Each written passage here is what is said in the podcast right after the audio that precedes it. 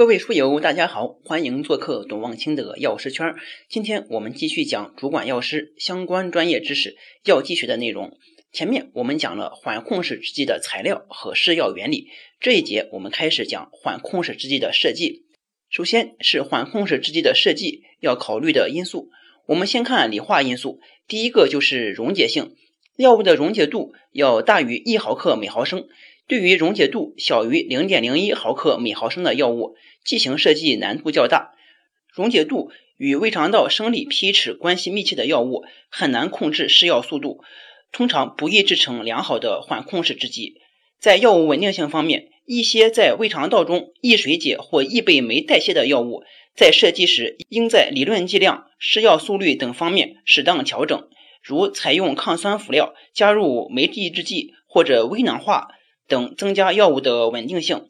对于一些在小肠环境下不稳定或经酶壁代谢的药物，不适于设计成缓控式制剂或者定位使药制剂，应考虑改变给药途径。在油水分配系数方面，药物油水分配系数大，则易突过生物膜，这类药物能在机体内滞留较长时间。但若脂溶性过大，药物与脂质膜产生强结合力，而不能进入血液循环当中。药物油水分配系数过小，透过生物膜较难，从而造成生物利用度较差。因此，具有适宜的分配系数的药物，不仅能通过脂质膜，而且能进入血液循环当中。还有一些其他性质，比如药物的相对分子质量在五百到七百的药物中，较易制成缓控释制剂；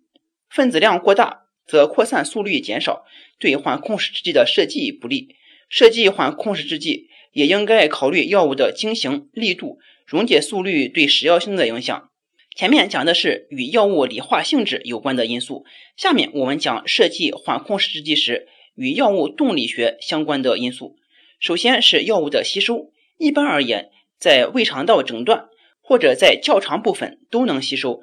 且不会引完整版内容。请下载知识星球 APP，找董望清的药师圈，每天十分钟语音，帮助您在潜移默化中掌握药学专业知识。